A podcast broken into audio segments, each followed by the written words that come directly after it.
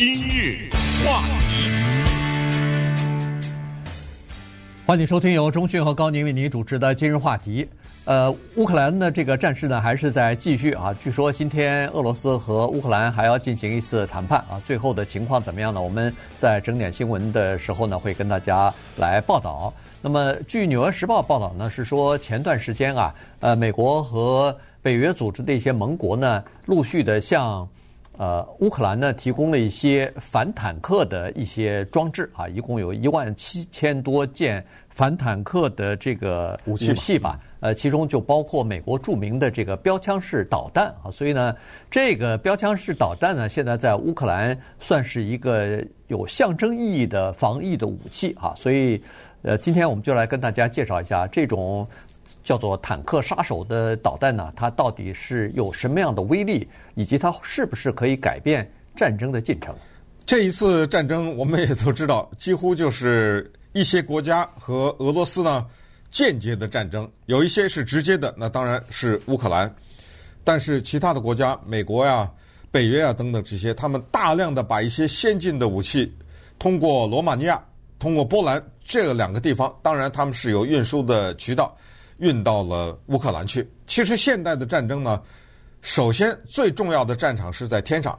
我们知道，地上四十英里的俄罗斯的坦克，如果这个时候呢，天上有火力打击的话，那就跟是打玩具一样啊，对不对？这个就是为什么呢？泽连斯基向北约要飞机的原因。首先，先在天上，因为乌克兰的国防部长也说，就是不解决天上的问题，那么地上一定是流血的。第二步才是这种便携式的导弹。这种便携式的导弹呢，有著名的标枪，还有毒针或者叫毒刺，这都是很著名的。呃，它怎么个便携法呢？就是扛在肩上一筒子。这段期间我在 YouTube 上没少看这些视频哈。确实，你必须得承认呢，战争它有极为残酷的一面，但是它也有很酷的一面。这个人呢，要是研究怎么把自己给杀了，是最聪明的，在这方面。这种肩扛式的这个大铁桶子。太可怕了，因为他在暗处，敌人在明处。我离着你两里多里以外，我一扣扳机，那个是叫百步穿杨啊，实拿实准。因为这颗导弹里面有一个电脑啊，它跟着一些，比如说发热的这种系统，你坦克肯定要发热的，它就一举击中。所以今天呢，我们跟大家聊聊这种。反坦克的导弹呢，它的造价、它的功能、它的优点、它的缺点，以及被打的那一方面，比如俄罗斯，对不对？将来美国也可能会被打这个坦克，他们又怎么预防？嗯，呃，这个标枪式导弹呢，它现在有一些特殊的意义，就是象征着俄罗斯抵抗啊，顽强抵抗的这个意义了。呃，原因是这样子的，在这个社群媒体当中呢，呃，有很多的照片啊，有很多的视频，都是俄罗斯呃，不是，都是乌克兰的军方所放上去的，呃，鼓舞士气的，呃，看的看到路边躺着的这个已经被打毁的呃俄罗斯的坦克，然后呃，另外一边呢是乌克兰的军人肩扛的那个标枪式的导弹的发射器啊，所以呢，呃，这是一方面，在这个。呃，社群媒体上，在国际网络上啊，到处都充斥着这样的视频和照片。同时呢，还有一位记者啊，叫做 Christian Boris 啊，他还设计了一组照片啊，这个呃，或者设计了一组就是图画吧，呃，画的是一个圣徒怀里抱着的，就是那个呃发射器啊，就是这个呃标枪导弹发射器。然后这个图画有的印在 T 恤衫上，有的印在茶杯上，有的呃就是贴纸哈，贴在任何一个地方，呃汽车上什么你都可以贴，自己的衣服上、肩臂上什么都可以贴。光是这些标志图画 T 恤衫，据说卖了好多钱，然后他就捐助给这个资助乌克兰的一个人道主义组织，超过一百万了，嗯，超过一百万了。呃，所以你上网的话，都可以看得到啊，有很多人呃你在街上。呃，在周末的时候，你看在那个欧洲的游行的队伍当中，你可以看到有些人身上就有这个标记啊，所以你就知道。他那个色彩非常鲜艳，而且他设计的那个使用是个女性啊，是的，一个女性在怀里抱着这么一颗大的标枪式的导弹，便携式导弹。没错，你平常总是觉得好像一个圣圣女抱着的是个婴儿，结果没有想到，哎，它就是这种强烈的反差啊，然后。你如果你一看这个标志，你基本上就知道这个是呃声援这个乌克兰的这个民众的哈，就是受受到侵略、受到包围的这些民众的。那好了，这个标枪式，咱们先说它为什么叫标枪式导弹，它不叫其他的呢？原因很简单，这个标枪式的导弹，它尽管是热追踪、热源追踪的一个原理，它击中目标，但是它发射出去的这个弹头啊。它是一个抛物线，就是往上走，然后从顶上给你袭击下来的。呃，因为装甲车和坦克，他们都知道哈，这个设计武器的人都知道，装甲车、坦克这些地方呢，最薄弱的是哪儿呢？它不是旁边那个钢板，那个旁边那个防护非常厉害，因为一般的机枪啊什么的打的都是旁边，但是顶层比较薄弱，所以呢，这个导弹它居然是从顶往下打。如果贯穿了顶以后，炸弹在这儿爆炸的话，那这个在坦克里边的这些驾驶人员、武装人员不就都没法逃生了吗？所以呢，它是从上往下打的。于是这就有点像，如果你看过那个奥运会比赛，那个投标枪、投掷标枪就是这样的，它日的扔的一下往上走，然后最后有一个非常直的角度，歘的一下炸到地上来。这个这个标枪导弹，它袭击目标。也是这么一个轨道。呃，原因是它头重脚轻，就跟奥林匹克的标枪一样。这东西呢，英文叫 javelin 哈，运动员扔出去，在空中一个弧形，然后它是尖头扎在地上，正是这一个导弹的原理。当然，如果近距离的话，它可以打侧面，包括什么装甲车什么，它也可以打侧面。所以它这个是叫多功能的导弹。这个导弹。可怕就在这儿，它可以两个人操作，也可以一个人操作。大家到 YouTube 上啊，你就打中文也行，我想标枪，或者打英文 Javelin 啊，打进去你就看哇，这个美国国防部发的这一组录影啊，非常的刺激。两个人怎么打？就是一个人半蹲着，肩上扛着这个导弹，旁边呢有一个人拿了一个大方块的瞄准镜，他这个瞄准镜呢是带有红外线探测热源的。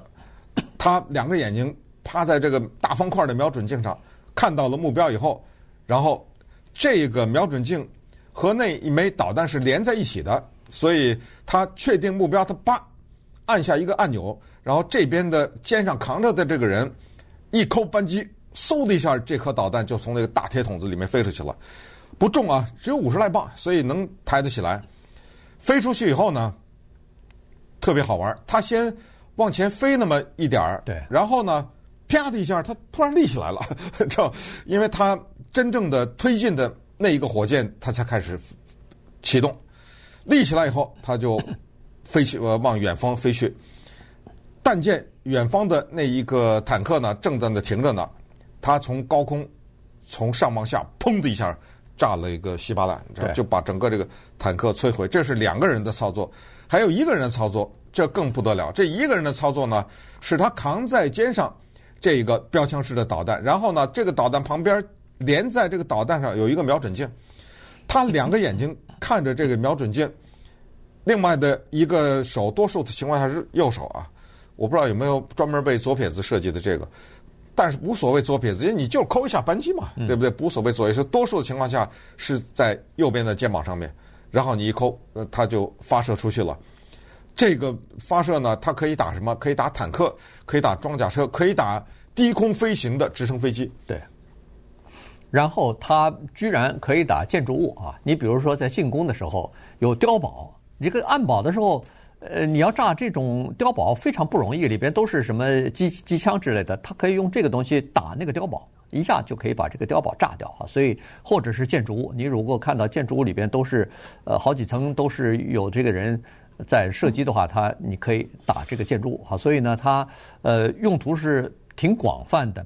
它为什么说是要这个发射出去一段距离以后，它才呃里边的这个发动机马达才开始呃工作呢，砰一下再呃炸开来走呢？是因为要掩护那些发射的人，因为发射的人呢，他不能在一个呃装甲车里边四周都是这个钢板保护自己，这样的话你发射就不行了，发射就不准确了。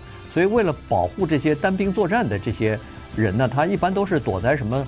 树丛里边啊，或者是躲在这个灌木丛里头啊，那这这种情况之下呢，敌人的坦克非常容易发现这个目标。当他一发现你在那儿开开火，呃，火光乍起的时候，他马上就会机枪或者是那个呃炮弹就会落在你那儿，就会把你打就是消灭掉嘛。所以他呃就是呃炸弹出膛以后一段时间以后再开始呃这个呃爆炸再开始起飞的时候呢。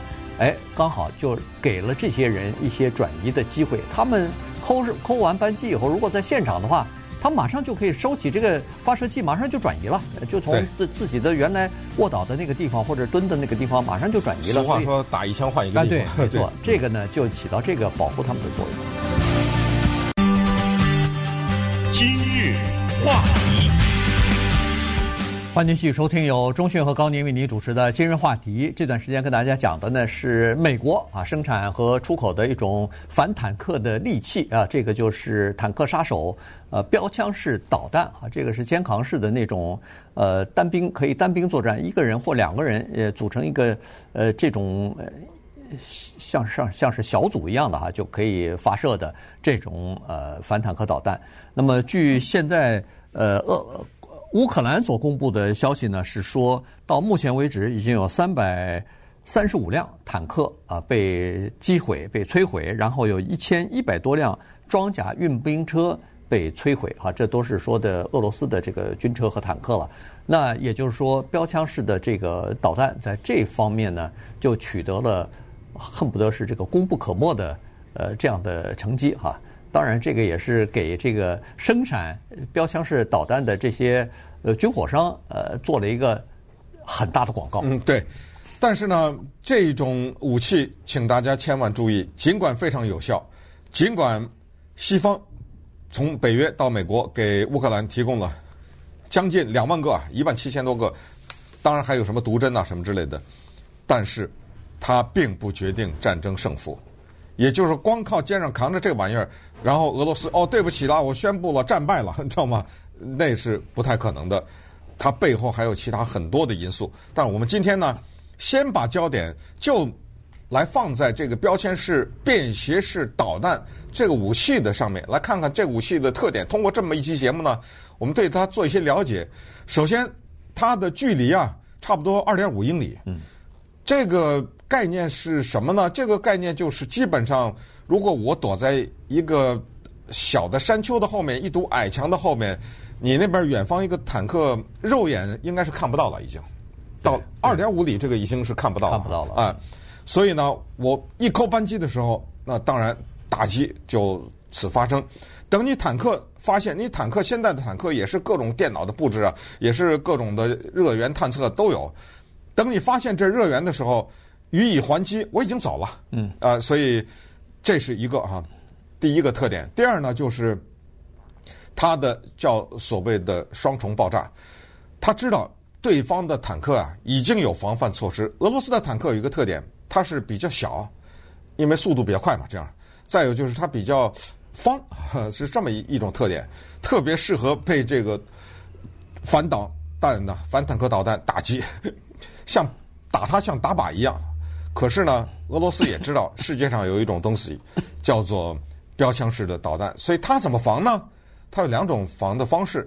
这导弹大家有时候喜欢武器，喜欢看这玩意儿，你就会知道有一种坦克上面好像有个伞似的。对，哎，有一把金属伞，那个不是遮阳的，那个就是反坦克的导弹的系统。还有它没有这把伞，但是它这个坦克的盖子上呢有一些爆炸的装置。当然我们。不知道那个爆炸装置是怎么一些安置的，但是它上面这个爆炸，它是为什么呢？首先，这种像雨伞似的这东西呢，当你的导弹击中的时候，它就把你那个导弹给爆掉了。手榴弹什么的，在外边引爆，哎，就你根本穿透不了，就已经在这个伞的上面就把你的武器的弹药给你消耗完了。如果没有这把伞呢，它上面覆盖的那一层啊，它是有爆炸物的。这个爆炸物的目的不是炸自己啊，一猛一听好像有一点矛盾。我这个坦克上放上炸药把我自己给炸了，不是，它是要消耗那颗导弹的弹药。嗯，所以它一炸呢，砰的一下，可能里面的人什么耳朵响一下啊，被轰一下震动一下，但是没有生命的危险。所以这个标枪式的导弹呢，它就叫做以毒攻毒了，它就非常的缺德。它怎么样呢？当它从天上往下掉下来，头冲下，咣当的一下炸到这个导弹，炸到这个坦克，不管是下面那个铁的金属的雨伞呢，还是下面这个外壳的时候呢，它有所谓的二次爆炸。这个就是著名的叫做二踢脚或者叫双响炮的效应，它砰的一下，第一次爆炸呢，先把你外面这层保护壳给炸掉，然后再可能按不到一秒钟的时间了，按非常短的时间那计算呢，当第一次爆炸炸出一个洞的时候，第二颗就往里走了，嗯，就是第二响，轰的一下，这个真的是让你防不胜防。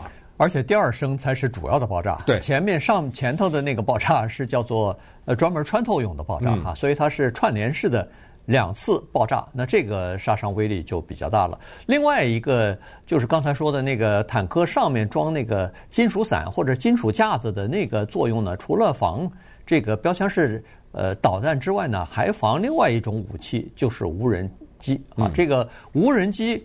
它有的是不是光是无人机？它上面有那个呃炸药的，然后它可以扔下来，扔到那个呃就是坦克的顶上。还有一种无人机，它本身就它本身就是炸药啊，对，它本身就是武器，就直接往上撞。对，携带着炸药，它就直接日本的神风似的。对对对，就自己撞上去了。因为一个无人机的造价那是很便宜的，跟那个坦克比那没法比啊，所以它就是这这样的一个功能。所以有了无人机之后，你看。各国的坦克上面都开始出现那个金属罩子了，因为这个大概是现在呃人们所能想出来的最好的安全的方法，但是依然还是没有办法防那个标枪式的呃这个反弹呃反坦克导弹。那好了，标枪式造价多少呢？其实蛮贵的哈。这个据现在的我们看到的资料是说，从八万块钱到二十万，我们说的是美金啊，一枚不等，而且呢。它的生产还是有极限的，不是说你只要给我钱，我可以无限的生产。在美国，年生产量极限是六千五百枚，但是这个是，呃，就是说它的最高的生产的极限是，呃，能力是六千五百枚。可是因为订单不足啊，因为大家觉得这个东西比较贵，所以呢，它现在目前接到的订单是每年生产两千一百枚，所以其实。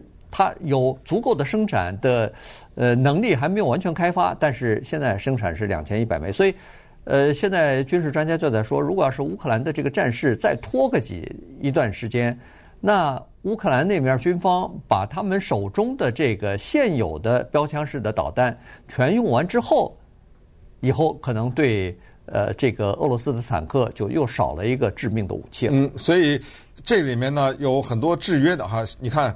它的优点、缺点啊，我们说的缺点，可能它的昂贵也是之一吧。嗯、你要看 YouTube 上那个美军他的那视频，那个解说词特别好玩。我觉得像半开玩笑一样。他说这个导弹呢，有的时候比他击中的目标还要贵，对，不对？那就划不来了。嗯、我用一个十块钱的东西打一个三块钱的东西，那人家敌人我就造一大堆这个东西让你打，对不对？我专门就消耗你这十块钱的东西，所以这是他一个缺点。还有一个就是。它不适合于在建筑物内发射，啊，就是一个人，比如躲在一个窗户后面，对，扛着这边不行，他可能就会失灵了。这个可能他会受到旁边太多的热源的干扰，还是怎么着？谁知道？反正这咱就不懂。就是它有这个缺点，还有当然你要想到这个东西呢，就是看在谁的手里。那么如果你在运输的过程当中，或者如果你在呃埋伏的过程当中被敌人所缴获的话，那它就是他的了。他就哎，他就拿去。所以现在呢，俄罗斯那边也有视频。这个视频是什么呢？是教俄罗斯的士兵，尤其是坦克兵啊，什么这些，说当你们缴获了这个武器以后，怎么使用啊？我教你们怎么使用这个呃东西。怎么使用这个东西呢？又是它的一个优点。其实美国人没有派兵到乌克兰去，但是有一种人在那儿呢，他们叫军事顾问。这种军事顾问呢，他教，据说这玩意儿啊，特别的好学。对。而乌克兰呢，大家知道，现在叫做全民皆兵，他武器发到了民间，所以就是一个老老百姓，甚至妇女，只要被一个人培训一下，告诉你怎么取出来，怎么装进去，怎么扛着，怎么瞄准，据说可能闹不好用不了一小时都全学，全学会了。对对，所以这个培训简单啊，使用简单，大概也是一个。呃，一个方面哈，因为这种武器呢，它是这样子，你就你就知道它的几个特点。你比如说，在看它发射的时候，你就会看得出来，它后面会喷火的。它那个呼的一下喷出来，那个一团火很大，所以呢，你不能站在那个后头，你站在后头人就对后面坚决不能站人。哎，对，就后它你看旁边都是。呃，两个人如果作战的话，都是两就是肩并肩嘛，肩并肩，然后后面都是空着的哈，因为他那个火喷出来以后，我想为什么不能在房间里头？大概是不是也有这个道原因啊？这在房间里头，那火喷出来可能会把房间都烧着啊，他那个火喷的很大，所以呃，这么这是这么个情况。但是现在还是啊，各包括美国的，包括一些呃开源式的这个，比如说是呃国防咨询公司啊什么的，都说。这个武器厉害归厉害，但是它不能改变一个战一个战争的这个趋势啊。呃，同时呢，呃，据美国的这个将领呢，其呃以前在北约组织担任过高级将领的这些人也说，他说实际上给呃美国呃不是给乌克兰的最好的武器呢。或者是让他们最好的防备呢，还是这种反坦克的地面的东西啊？因为前段时间乌克兰的总统泽连斯基不是一直要求美国给他们提供呃战机嘛，啊战斗机，因为他们觉得在空中现在失去了制空权以后非常憋屈啊，打打仗全是人家的直升直升机，全是人家的这个呃就是飞机，我们自己没有东西，呃但是呃给乌克兰提供直升机呃提供飞机战机的这件事情呢已经被。呃，美国政府被拜登给否决了啊，所以呢，现在大概我能够提供的最好的防御武器，恐怕就是反坦克的这个情况，以及防空的这个部署了。但是现在不知道防空呃到底能做到什么哪一步。